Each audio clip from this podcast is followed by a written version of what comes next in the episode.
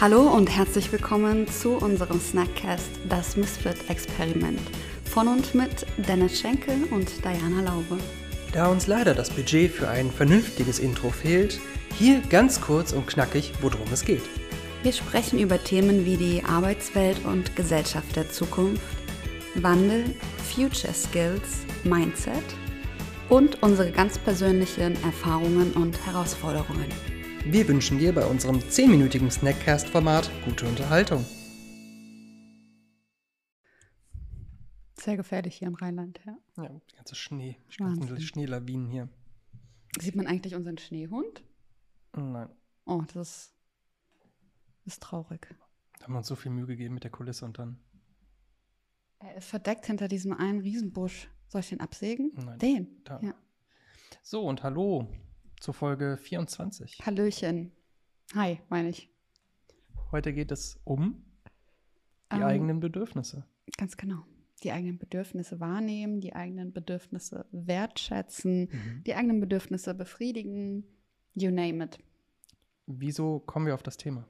Weil das bei uns gerade selbst ein sehr aktuelles Thema ist.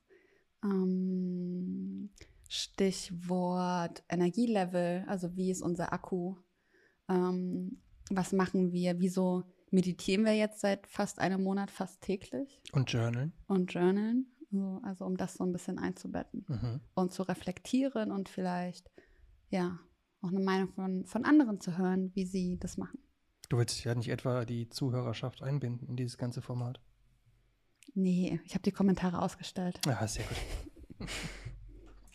ja, die eigenen Bedürfnisse. Ähm, also ich habe das Gefühl, dass, also entweder kann ich das für mich selber nicht einschätzen, was ich für eigene Bedürfnisse habe, oder ich habe nicht so ein großes Problem damit, meine eigenen Bedürfnisse wahrzunehmen. Das, vers- das war, war das jetzt nicht gerade konträr? Naja, also, ent, also ich bin mir halt vielleicht nicht unbedingt dessen bewusst, wie gut oder schlecht ich darin bin. Ah, ähm, vielleicht kann ich dir von meiner Erfahrung damit äh, berichten. Ähm, ich dachte, ich sei ganz gut da drin, bis ich feststellte, ich bin da grottenschlecht drin. Mhm. Ähm, und zwar begonnen bei den Grundbedürfnissen. Ähm, ich hatte das Thema äh, in einer Therapiestunde, wo es genau darum ging.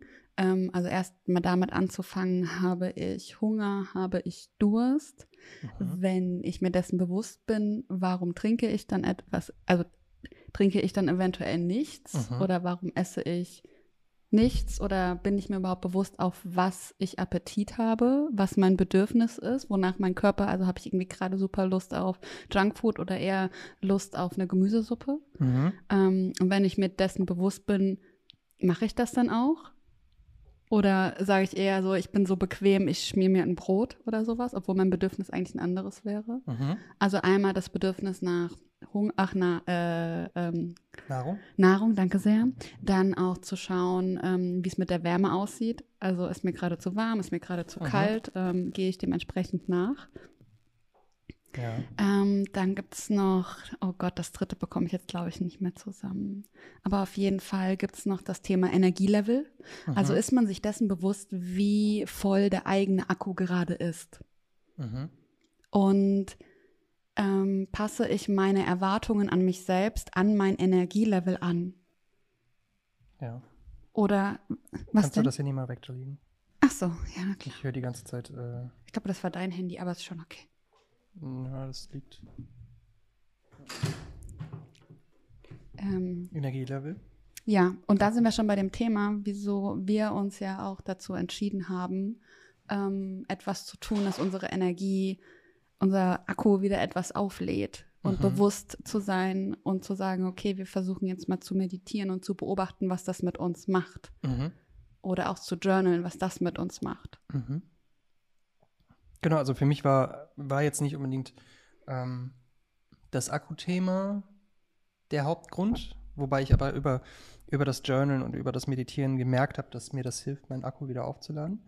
Mm, sondern es war für mich erstmal der Grund, naja, zu mir selber zu finden mehr. Ne? Also die große Frage, wer bin ich eigentlich, was möchte ich im Leben, was ist mir wichtig, was ist mir we weniger wichtig und so weiter. Das Aber das sind ja auch die eigenen Bedürfnisse, die dadurch zu erkennen. Mhm. si- sich Okay. derer überhaupt erst bewusst zu werden, was will man denn eigentlich? Ja, genau, genau. Al- Also es war mir ein Bedürfnis, mich selber kennenzulernen und dann das Ganze über Journal und über Meditation zu tun. Und dann hat sich für mich eben gezeigt, dass ich dadurch auch durchaus meinen Akku aufladen kann, beziehungsweise bewusster mit Situationen umgehe, die mir eventuell nicht unbedingt so gut tun und dadurch halt einfach, ja, besser damit umgehen kann. Ne? Also weniger Energie dafür verschwende und dann halt tatsächlich meinen Akku wieder auflade. Das, was du gerade Schönes gesagt hast, bess, äh, bewusster damit umgehen kannst, was du Mhm. eigentlich willst. Und für mich, ich lerne, dass es der Schlüssel ist, dieser bewusste Umgang mit den eigenen Gedanken, mit den eigenen Gefühlen, mit den eigenen Bedürfnissen, das erst zu lernen. Denn, also, ich würde jetzt einfach mal das verallgemeinern und sagen, dass, also wir hatten leider kein Unterrichtsfach in der Schule, ähm, wo wir Ah. das zum Beispiel gelernt hätten. Mhm. So, wie nehme ich, also wie interpretiere, wie nehme ich meine Körpersignale wahr? Was, was sagt mir mein Körper eigentlich? Was sagen mir meine Gefühle? Wie gehe ich mit Gefühlen um? Ähm, und das finde ich ist halt tats- tatsächlich der Schlüssel. Und mir hilft auch sowohl Meditation als auch Journalen dabei, genau mir dessen bewusst zu werden. Mhm. Was sind eigentlich meine Gedanken, die den ganzen Tag über immer wieder in meinen Kopf kommen zu einem Thema? Also in irgendeiner Form scheint mich das dann ja zu beschäftigen, egal ob jetzt positiv oder negativ. Ähm, ja, da fand ich es gerade so schön, dass du gesagt hast, sich das bewusst zu machen. Ich fand es sehr interessant, was du gesagt hast bezüglich, wir haben ja nicht gelernt, mit unseren Gefühlen umzugehen und so weiter. Jetzt weiß ich beispielsweise auch nicht, wie ich damit umgehe, dass du gerade gegen das Mikrofon gestoßen hast. Ähm, vor allem, wenn man jetzt mal zurückguckt, also in meine Jugend oder meine Kindheit, das war natürlich, ist heute, glaube ich, nicht mehr so extrem, aber gerade sowas wie ein, ein Indianer kennt keinen Schmerz. Ja, also es wird ja schon ähm, Gefühle oder natürlich jetzt in dem Sinne ein Schmerzgefühl, aber ähm, das kann natürlich auch auf ganz normale andere Gefühle übertragen werden, die nicht zu äußern oder zu unterdrücken. Wie häufig das halt gesagt wurde. Ähm, und ja, wie du schon sagst, in der Schule hat man halt nie gelernt, mit Gefühlen oder sowas umzugehen, die zu interpretieren, die auszuleben oder wie auch immer. Und ich bin mir nicht sicher, ob wir das gemeinsam geguckt haben, aber dass wir mal eine Doku, oder ich habe zumindest mal eine Doku gesehen, ich glaube, das waren Straftäter, die ähm, dann im, im Knast und so weiter eben Meditation für sich entdeckt haben und sowas und jetzt an Schulen gehen Mhm. und dort mit ähm, Klassen und so weiter diese Meditation machen und merken, dass dadurch allein schon das Aggressionslevel in diesen, und das sind ja teilweise Schulen in halt Risiko, also oder was heißt Risikogebieten, in, in Problemgebieten, dass dort das ähm, Gewaltpotenzial in den Schulen runtergeht und so weiter. Allein dadurch, dass die Kinder und Jugendlichen lernen, sich selber zu fühlen, diese Gefühle einzuordnen und entsprechend halt damit umzugehen. Und das ist auch für mich immer noch, äh, ja, total schwer. Ja. Ich glaube, also ich glaube halt grundsätzlich jetzt nicht nur, dass die Schule da die, äh, die einzige Institution ist, die da die Verantwortung trägt. Das ist halt einfach in unserer Gesellschaft, so wie ich es zumindest kennengelernt habe, halt nicht noch nicht gang und gäbe. Mhm. Und ähm, was ich da sogar, das, was du jetzt gerade sagtest, ein Indianer kennt keinen Schmerz. Das in meiner Vorstellung hat man das eher ähm, zu Jungs gesagt als zu Mädels. Mhm. Und ich glaube, da gibt es nochmal eine größere Diskrepanz, wie man mit Gefühlen umgeht, abhängig des Geschlechts. Also bei Mädchen hat man das vielleicht eher zugelassen bisher noch, so Gefühle zu zeigen Mhm. oder auszudrücken. Und bei Jungs eher, ja, Jungs weinen nicht. Ja. Ne? Also wir sind ja alles, alle sind wir Menschen und alle haben wir Gefühle. Und ja, das finde ich nochmal ganz besonders, dass das Mhm. nicht so einen Platz hatte bisher und da diese Narrative so, so stark geprägt sind in die Richtung, dass man das nicht fühlen sollte. Mhm. So, jetzt reden wir natürlich immer über Gefühle, aber Gefühle sind ja in irgendeiner Form eigentlich immer Ausdruck für unsere Bedürfnisse. Ja. Also, das heißt, die Krux liegt da drin, wir werden unseren Gefühlen einfach gar nicht bewusst, was fühlen wir eigentlich, weil wir das noch nie so richtig gelernt haben. Also, jetzt werden natürlich viele Leute sagen, ja, ich weiß doch, was ich fühle. Wenn ich Hunger habe, dann habe ich Hunger. Hm, Aus meiner Erfahrung sind das aber gerade die Leute, die selber überhaupt gar nichts über ihre Gefühle wissen. Das dachte ich ja auch so. Ich war ja auch vorher, als meine Therapeutin mir sagt, ja, machen Sie doch mal die Aufgabe, Frau Lobby. So, ja, das weiß ich doch. Ja, und dann habe ich mal drauf geachtet und nee, wusste ich nicht. Ja, genau. Ähm, genau, das, also das werden dann äh, die einen sein. Ähm, Und die anderen, die werden zustimmen und sagen, ja, stimmt, ich habe eigentlich überhaupt gar keine Ahnung, was ich fühle. Das ist für mich auch jeden Tag ein, ein, eine Herausforderung.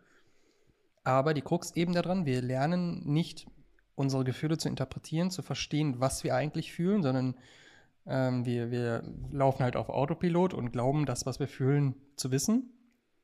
Und daraus folgt, wenn wir nicht wirklich wissen, was wir fühlen, wird uns auch sehr schwer bewusst, was denn eigentlich unsere Bedürfnisse sind. Und wir flüchten uns. Und ich glaube, das ist eines der, einer der Gründe, warum wir beispielsweise so viele Suchtkrankheiten in der Welt haben, vor allem in unserer Gesellschaft, weil wir versuchen, Gefühle und Bedürfnisse, die wir nicht interpretieren können, durch Suchtmittel zu betäuben. Ja. Uns diesen Gefühlen nicht stellen zu müssen und gleichzeitig ähm, neben Sucht, aber andere Sucht, also sowas wie Konsumsucht, Ablenkung ja. ähm, und so weiter, weil wir dadurch auch glauben, dass wir äh, es kompensieren können. Ja, bin ich bei dir. Ich glaube, dass das, oder ich kann mir sehr gut vorstellen, ähm, ohne Expertin auf diesem Gebiet zu sein, dass das eine mit dem anderen ähm, stark zusammenhängt, insbesondere dann, wenn wir nicht gelernt haben, Gefühle wahrzunehmen und vor allem auch hinter Gefühle zu schauen. Also dieses, also egal ob es jetzt ein positives oder negatives Gefühl ist, wenn ich Frust empfinde oder Angst empfinde, also einmal dies wahrzunehmen und dieses Gefühl anzunehmen. Mhm. Da ist, das ist ein Lernprozess. Ähm, und dann aber auch dahinter zu schauen. Denn wenn man eine große Angst wahrnimmt, möchte, also irgendwas, das Unterbewusstsein will einem irgendwas sagen. Und eigentlich grundsätzlich ist Angst auch nichts nichts Schlimmes erstmal. Im Gegenteil, es ist eine Schutzfunktion.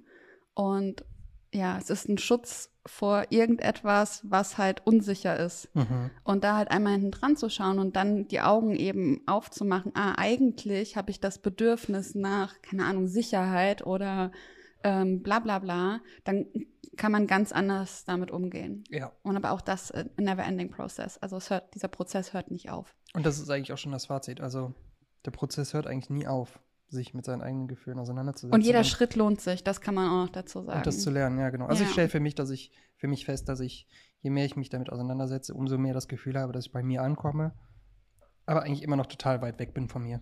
Also never ending process. Das war's? In diesem Sinne. Ciao. Ciao.